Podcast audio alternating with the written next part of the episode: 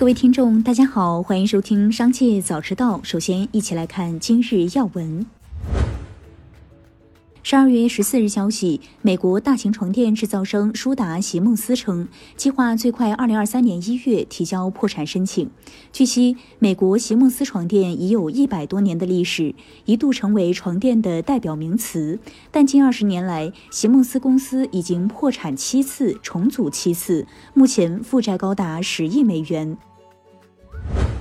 美国能源部宣布，其下属劳伦斯利弗莫尔国家实验室国家点火设施的一个团队。于二零二二年十二月五日进行了历史上第一次可控核聚变实验，实现了核聚变点火，创造了历史。美国能源部称，这一突破将永远改变清洁能源和美国国防的未来。据悉，核聚变点火是实现可控核聚变的关键步骤，是实现可控核聚变的前提和基础。继续关注企业动态。十二月十四日，好大夫在线王航发表全员信，称公司要对融资依赖，成为一家自负盈亏的企业，由创业期的以产研为主，快速转型为以市场开拓为主，适应新的工作重心，加强公司的生存能力，加快业务发展速度，并号召员工迎接新的考验。当地时间十二月十二日，据美媒报道，马斯克近日把推特公司数百件办公资产挂在网上进行低价拍卖。众多原价数千乃至数万美元的物品，通通以二十五美元或五十美元的跳楼价起拍。值得注意的是，一些对推特有纪念意义的物件也被刮出来拍卖，比如近一米高的小蓝鸟 logo 雕塑和巨大的 at 雕塑花盆。本次竞拍将于二零二三年一月十七日开始。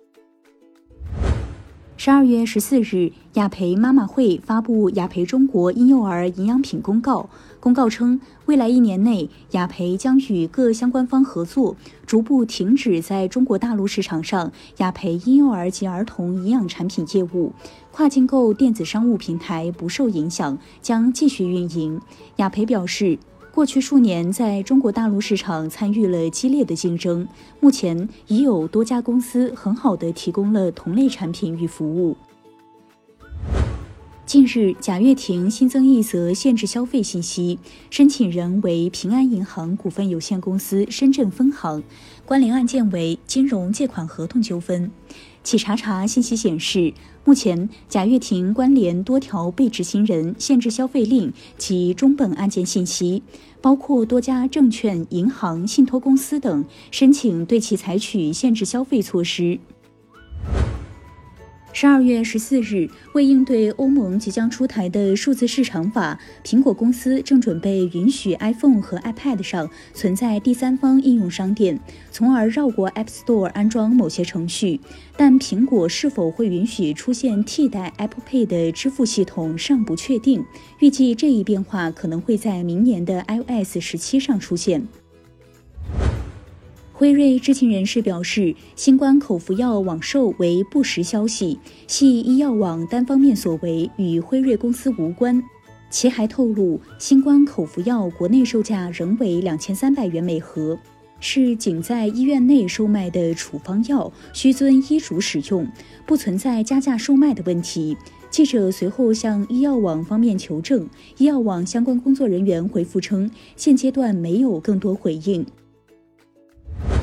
十二月十四日，据港交所文件显示，股神巴菲特旗下伯克希尔哈撒韦于二零二二年十二月八日出售一百三十二点九五万股比亚迪股份 H 股，减持均价为二百零一点三四三二港元。以此计算，巴菲特此次套现约二点六八亿港元。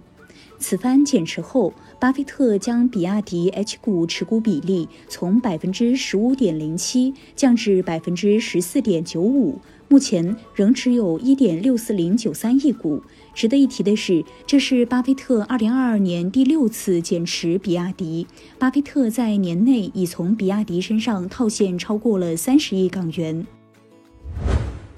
接下来将目光转移到产业纵深领域。